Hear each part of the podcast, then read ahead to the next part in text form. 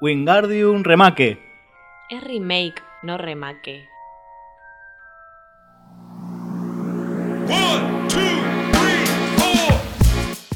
Hola amigos de internet, bienvenidos a un nuevo episodio de No Solo para Cinéfilos. El día de hoy tenemos un episodio especial porque esta semana, bueno, esta semana para nosotros, para ustedes puede ser hace un montón Cualquier de tiempo. momento. No sé en qué momento estarán escuchando este episodio, eh, pero en nuestro tiempo actual, en esta semana se confirmó que HBO Max, que aparte también a partir de esta semana se empieza a llamar Max, eh, va a estar haciendo una remake o reboot, ahora vamos a discutir la diferencia, eh, sobre el universo de Harry Potter y van a estar haciendo una serie en vez de una serie de películas como las que conocemos. Y no solo sobre el universo Harry Potter, sino de los libros de Claro, Harry Potter. Va a ser la misma historia. La misma historia que ya vimos en las películas. Claro, con la diferencia de que cada libro va a ser una temporada en vez de una película.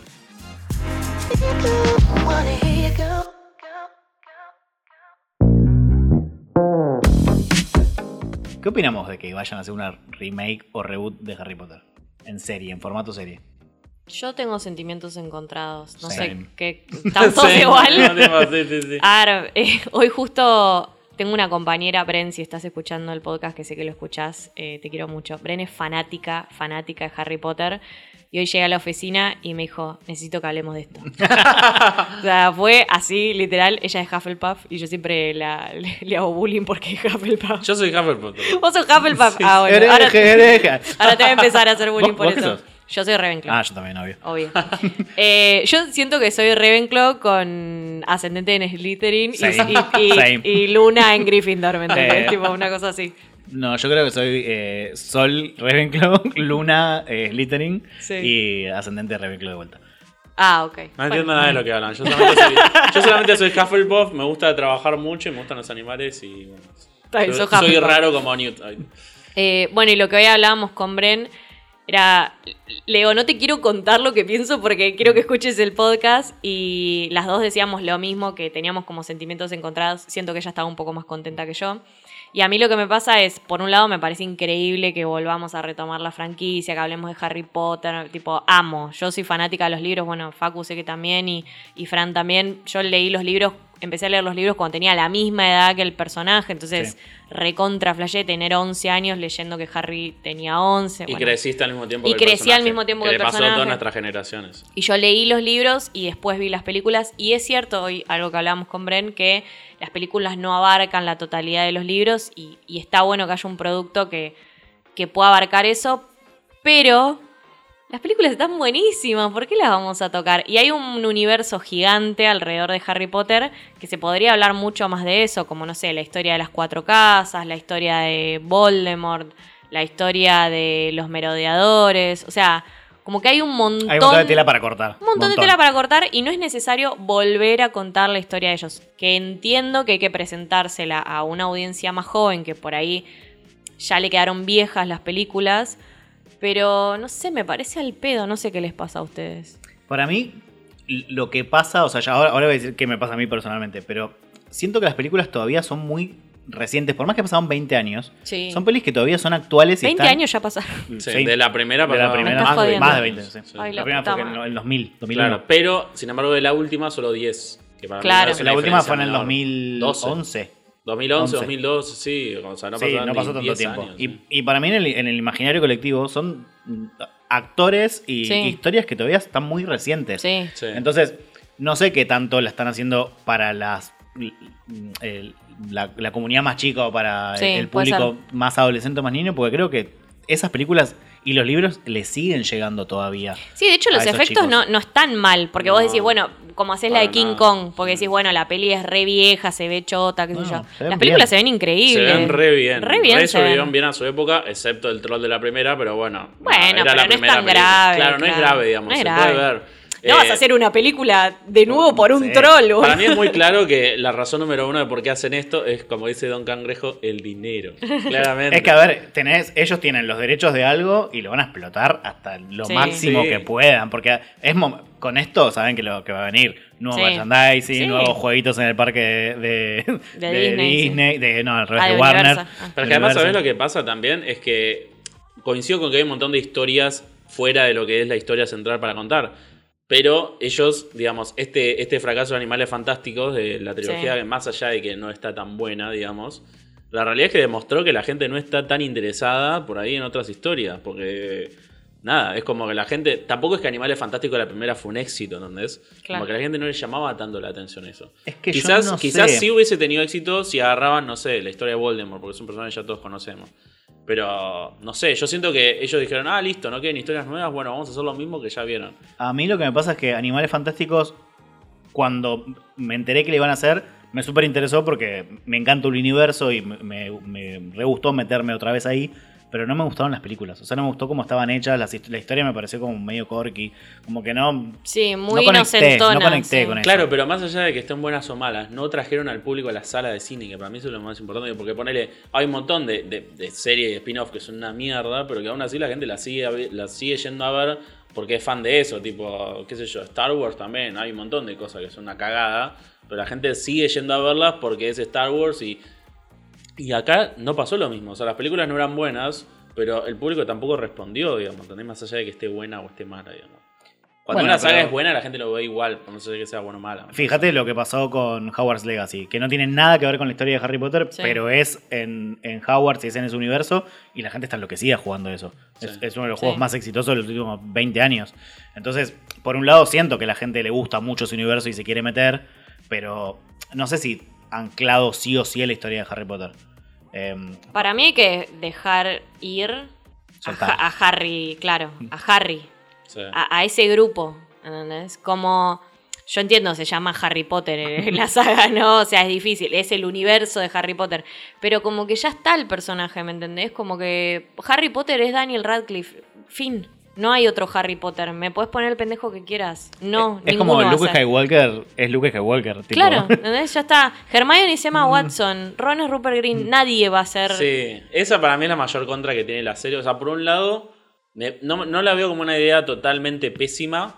Sí siento que no es el momento, como me parece, como vos decís, me parece que es muy Para reciente. mí le Muy faltan reciente. 10 años. 10 años más, Mm. quizás sí.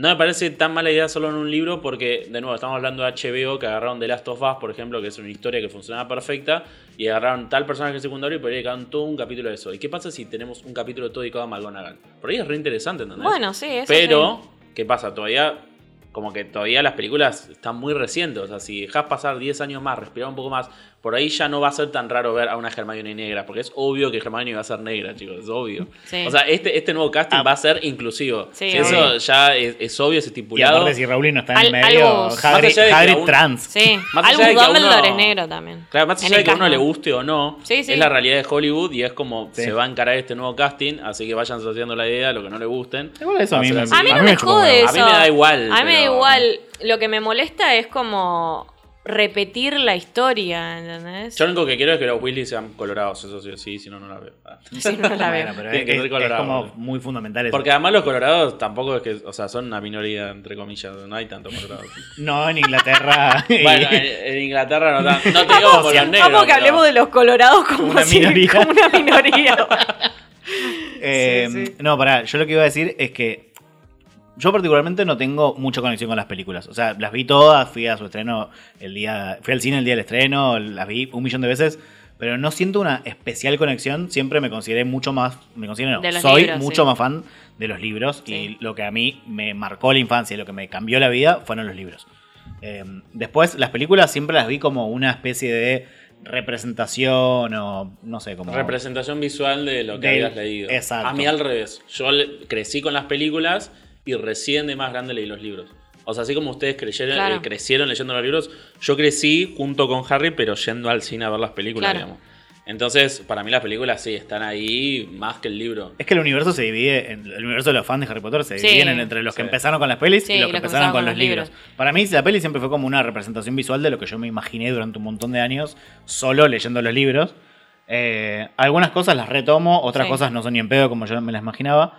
Lo que sí me gusta es que hay un montón de cosas, o sea, lo que sí me gusta del, del hecho de que vayan a hacer una serie es que hay un montón de cosas que se quedaron afuera que me parecen súper fundamentales y súper interesantes para mostrar. Y si, sabiendo que HBO está atrás, le doy Sí. mi voto de confianza. Claro. Sí, eso es cierto también. Si O fuese sea, Netflix, yo ya sabría que va a ser que es una mierda, sí. O Amazon. Pero al ser HBO es como que me da un poco de esperanza. Y además, de nuevo, las películas yo las amo, pero no son perfectas. Hay un montón de cosas que se podrían haber mejorado, que podrían haber incluido y no incluyeron. Ponerle el Orden del Fénix, no. Bueno, no sé, ¿vamos a hablar con spoiler de esto? O más? Sí, Pasaron boludo, 20 años. pasaron 20 años, claro. Bueno, todo, todo el tema de la profecía y demás en la película no está bien tratado, no se entiende No, mucho. Es como. No. Es una excusa para avanzar la trama, pero en el libro es mucho, tiene mucho más peso. Como hay un montón de cosas que podrían desarrollar un poco mejor.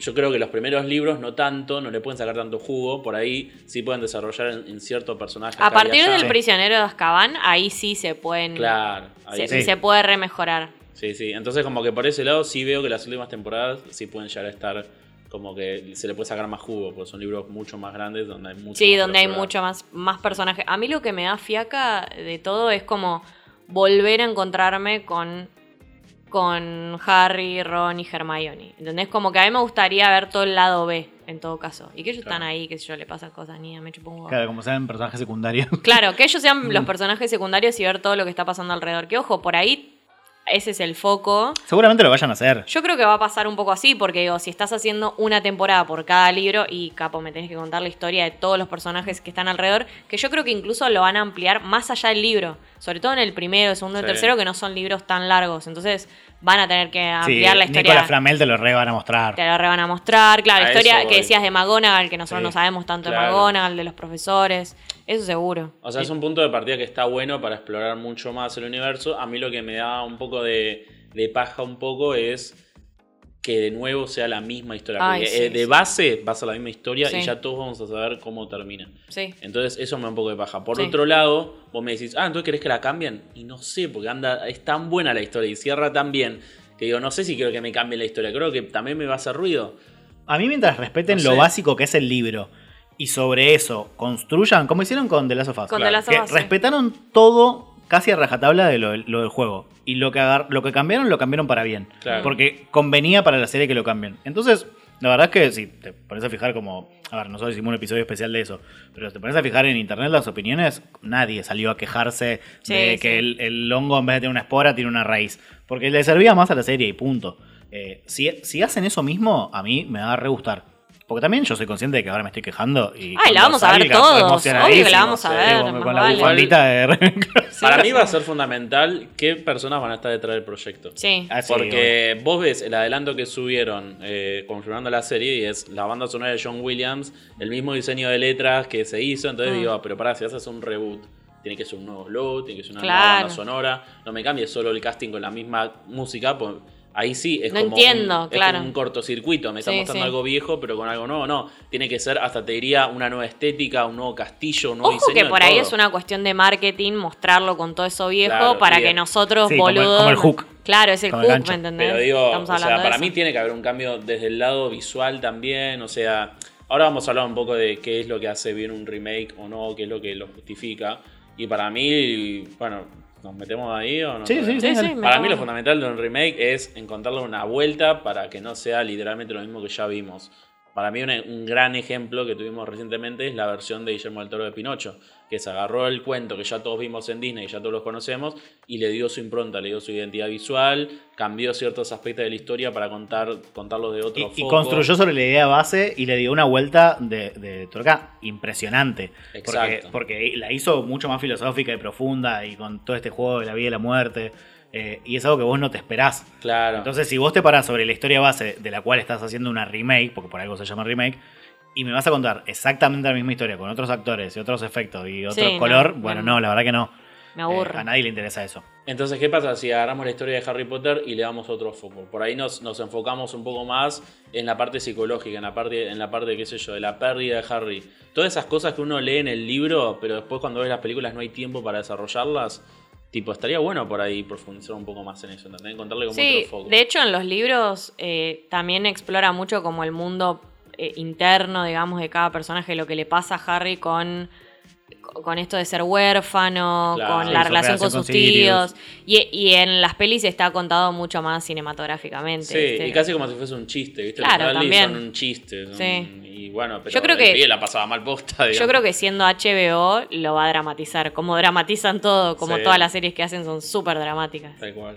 Sí, y también hay un montón de cosas que se quedaron afuera de las pelis por una cuestión de, de- de plata y de tiempo. Por ejemplo, todo lo del el sindicato de los, Ah, de, los elfos domésticos, Sí. Ah, de sí, Hermione sí. con, ¿cómo se llamaba? Winky. Sí. Sí, Y- Winky, man. Todo eso que se quedó afuera y, y va a estar bueno. O sea, Pips, que nunca existió en, en- en las pelis y sí en los libros, aunque no es un personaje fundamental, No. es, es algo que está desde el libro 1 hasta el último y va a estar bueno, que seguramente lo van a meter. De hecho, la cuestión política en los libros Es mucho está más pesada. Es mucho más pesada, está mucho más presente. Y el, y el manejo que hacen los medios de cómo se ve a Harry Potter o a Tal ciertos cual. personajes. Y eso no está tan abordado en la película porque, bueno, no es, no es cinematográfico, ¿entendés? Es como muy profundo para una película de niños. Sí, y hay ciertos personajes que por ahí cuando mueren, como que no te, no te, no, no te no te mueve un pelo, pero no te genera lo mismo con el libro, tipo, Total. no sé, Sirius Black o Sí. Cedric Diggory, como que Sí. son personajes que, ah, bueno, se murió. Porque Sirius Sí. Black literalmente creo que debe tener, no sé, cinco escenas en toda la saga. Porque tiene tres escenas, una escena en, en Prisión de Azkaban que es cuando aparece el final de toda la película Mm. Y cuando se va, y después en la Orden de Fénix tiene dos escenas. Y en el Cáliz de Fuego aparece solamente En una la chimenea. Sí. y entonces es como que, claro, no, no llegaste a conectar profundamente con el personaje para que esa muerte te duela. posta, No, y, tam- y también está como abordado muy rápido el vínculo que él tiene con Harry, porque decía, ah, Harry lo odiaba y ahora lo ama. Qué rápido, capo, que pasaste de la amar a la... Si lo viste Claro. dos veces y en cambio en, en No se los libros es... Claro, en los libros es diferente, construye ese vínculo. Yo, Sí, tipo, con las leyendo, el, cartas. leyendo el libro, Mm, Claro. lloré con la muerte de Sirius. Sí. Y cuando era chico, yo me ah, se murió Sirius. Como me chupó un huevo, ¿entendés? Sí, sí. Obviamente, sí, de chico lloré con la de Dumbledore, pero porque ese personaje sí tuvo todo un. un- Bueno, lo acompañé a lo largo de todas las películas.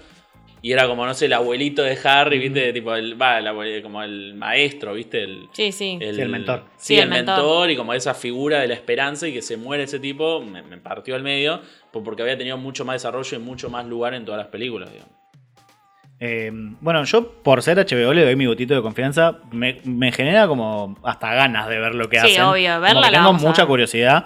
Y aparte, como yo decía esto, no tengo tanta afinidad con las pelis. No es algo que tipo me arranco las vestiduras por la película de Harry Potter. Como que hasta quizás me pueden llegar a gustar más. Eh, ¿Esto es una remake o es un reboot? Lo que van a hacer. ¿Cuál es la diferencia entre uno y otro? La remake es cuando haces exactamente la misma película o la misma Sí. serie con otros actores o lo que fuera, como otra producción. Sí. El reboot es cuando vos agarras el mismo personaje y lo relanzás y le cambiás la historia. Tipo, lo- Son, re- son reboots. Batman, sí. Esto está anunciado Batman como son un reboots. reboot. De eso estoy seguro, estoy- está anunciado como un reboot esto. Pero O la sea, historia, boludo, no la van a cambiar. Si es Harry Potter. No. Van a seguir la misma historia del Pero libro. por eso a mí me parece que la idea es seguir la historia del libro, pero hacer ciertos cambios o expandir en ciertas cosas o enfocarse en Claro, otras. para mí justamente como, se, como van a abrir ese universo y, y salir por diferentes líneas, cuenta más como reboot. Claro, o sea, algo distinto van a hacer. Seguramente haya guiños. O sea, no me sorprendería que ponerle eh, Tom Felton haga de Lucius. Eso, Claro. Seguramente haya guiños, easter eggs y cosas Sí. así, seguro.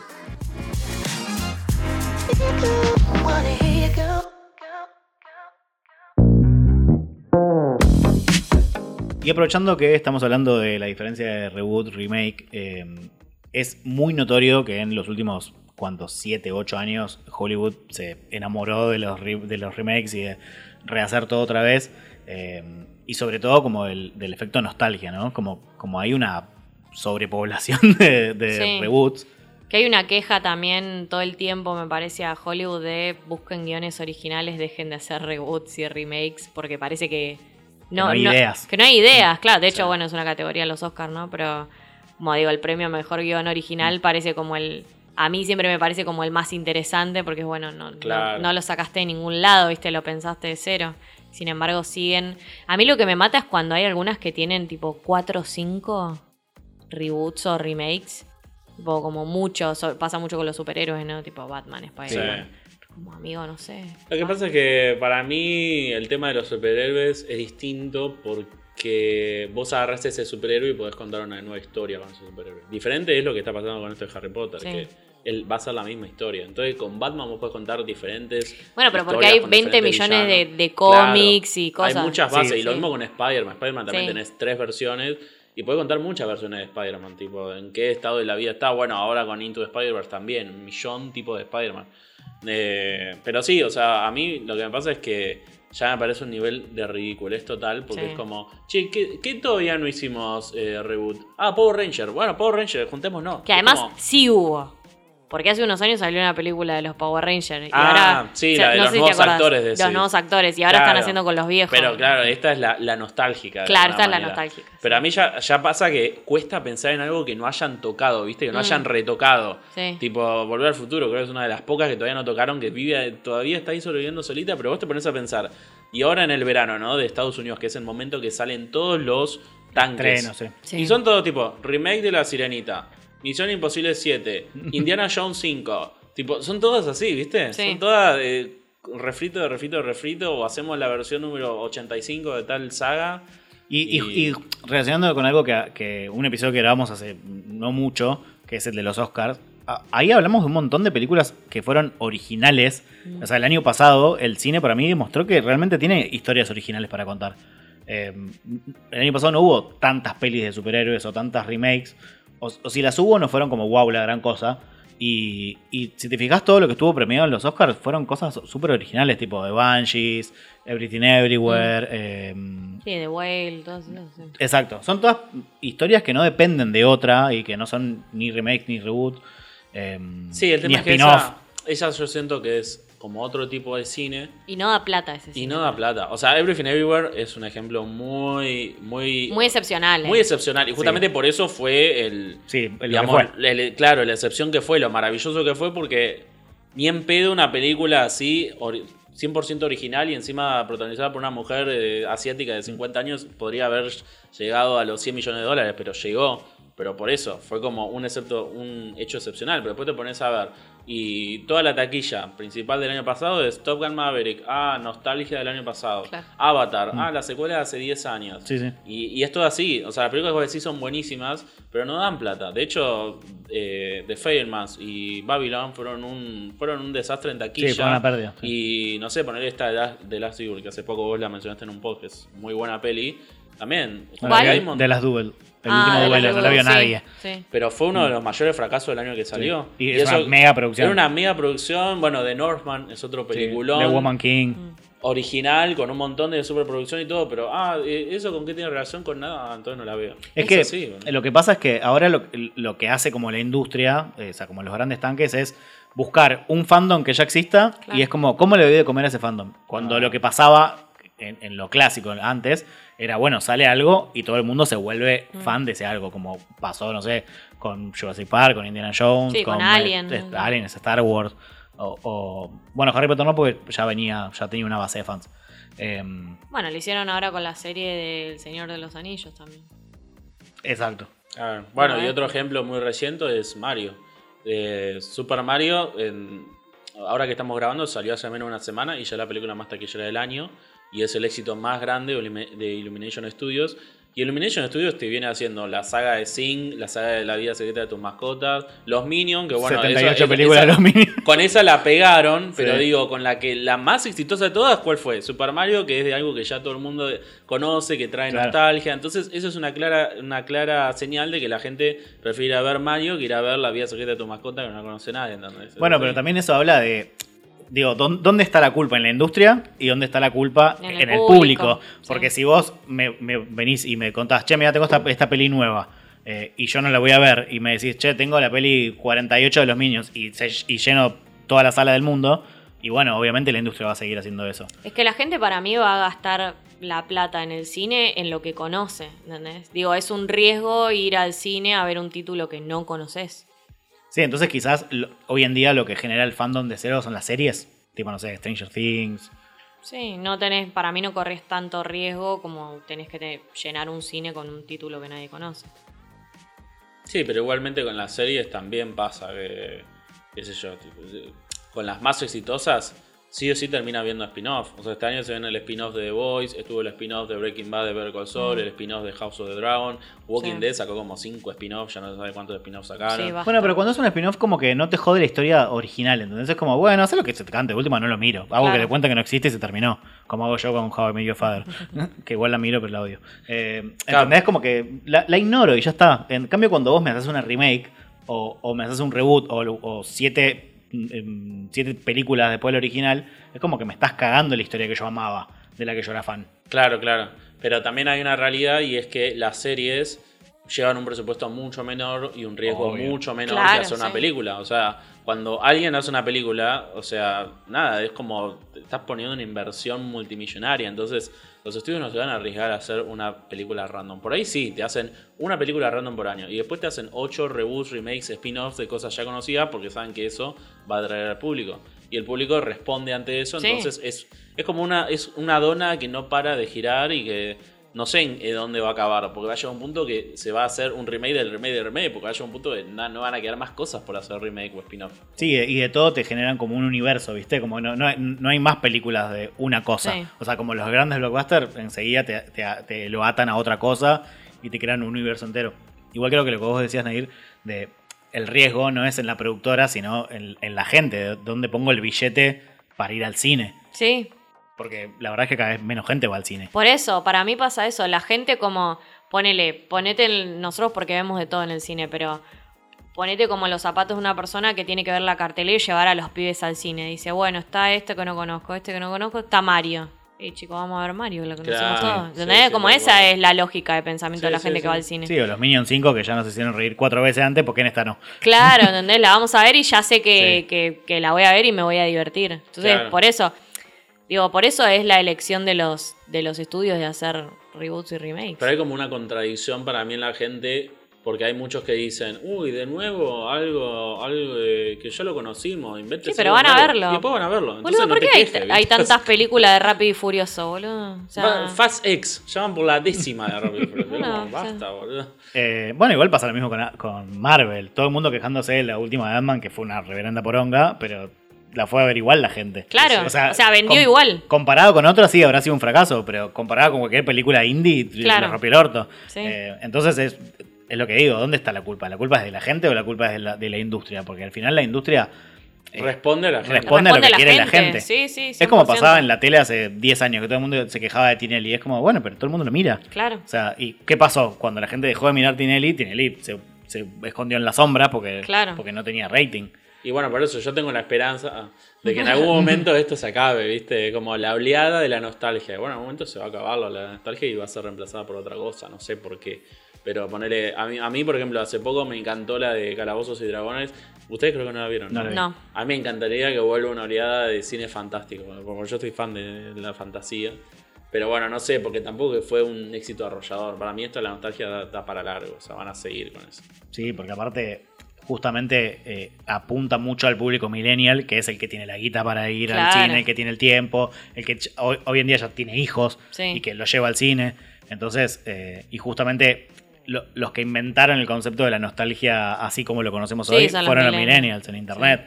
Eh, Nosotros. y tienen. Sí, nos- nosotros somos esa generación, Franco no. Franco, no. Nosotros con Eh, sí. Y. ¿Qué iba a decir? Y tenés un montón de cosas para explotar. Tenés miles de cosas para explotar todavía. Eh, de, de sagas, de pelis viejas, Sí. de actores, o sea, lo que fuera. Entonces, no sé cuándo va a terminar. Yo espero que sea pronto. No, y además que es como, también yo siento que es como un nuevo modelo de negocios de Hollywood. Porque ahora pasa que cualquier cosa que tenga éxito ya es asegurado que van a hacer un millón de cosas de eso. No lo van a dejar en ese éxito. Y, y varios ejemplos son recientes. Ponerle John Wick 4, claramente, usted no sé si la vieron John Wick No. 4. No, no vi ninguna Bueno, nunca. John Wick Ah, yo 4 sí. es una película que está armada para hacer spin-off. Porque los personajes secundarios de John Wick 4 son una locura. Están boni- o sea, a mí la película me fascinó, ¿no? Pero los personajes secundarios dan todos para spin-off. Y, y es cuestión de tiempo que empiecen a confirmar 400 spin-off. Y, y nada, y sin ir más lejos, los anuncios de Max de ayer, o sea, fueron los dos anuncios. Anunciaron un montón de cosas nuevas. Pero los dos anuncios que más, que más se habló es el spin-off del pingüino de Batman y el remake de Harry Potter y a su vez la nueva serie de Game of Thrones que también se confirmó. Todas cosas de, de cosas que ya existen. ¿viste? Sí, nada original. Claro. Entonces, bueno, es como así funciona la nueva industria. No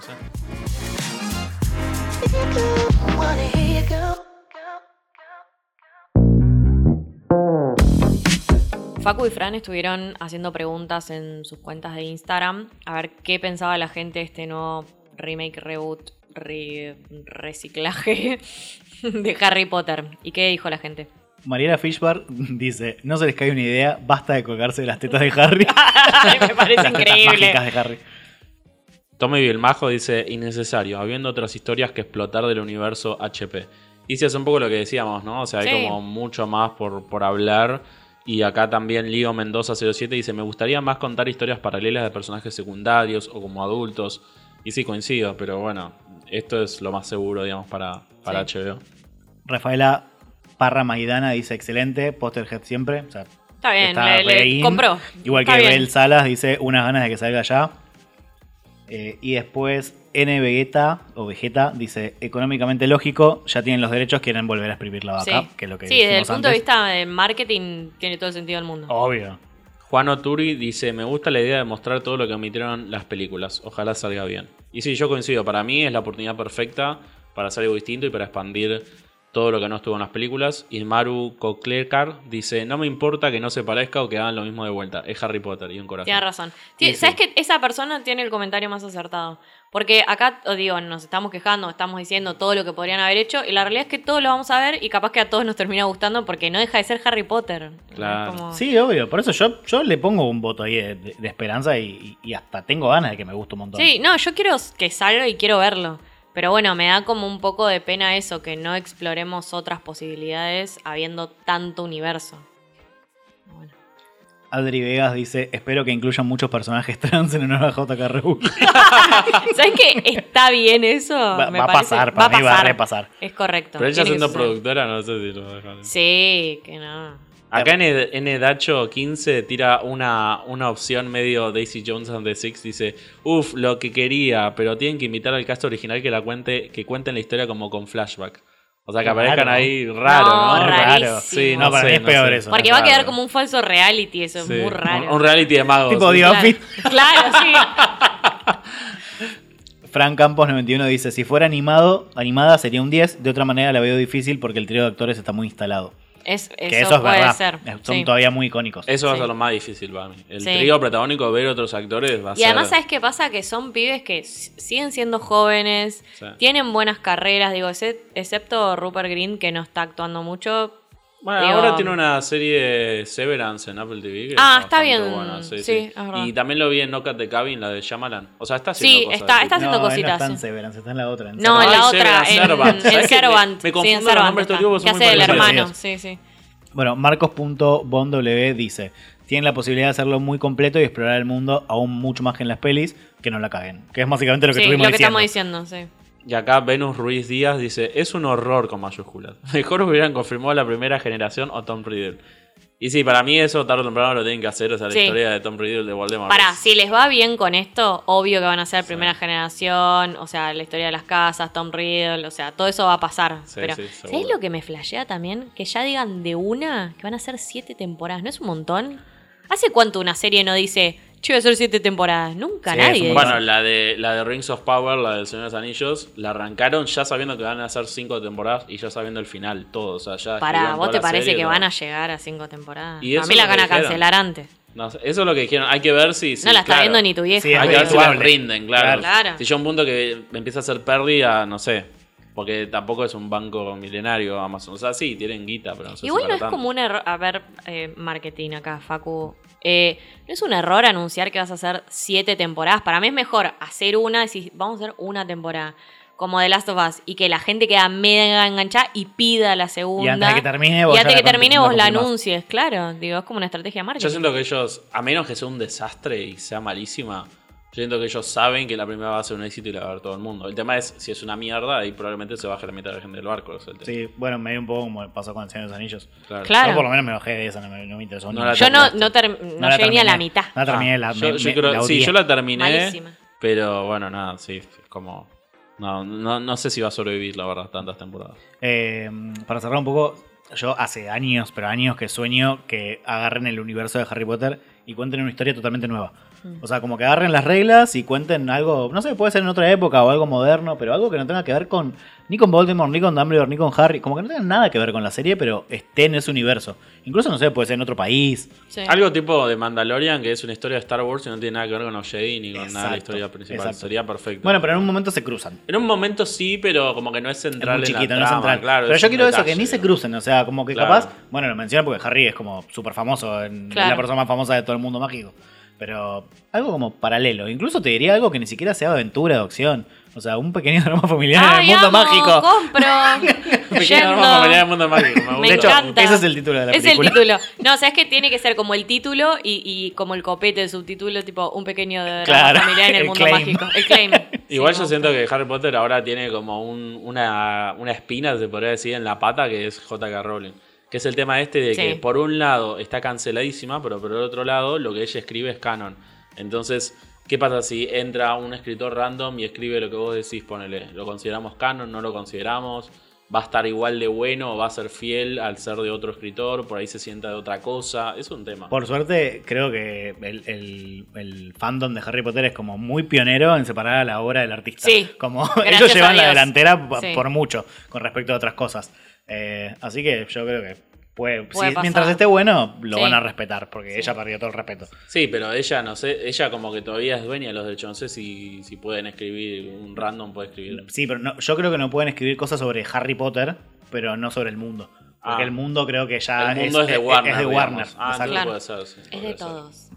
el mundo mágico Sí, son los padres. Viva nuestros corazones. One, two,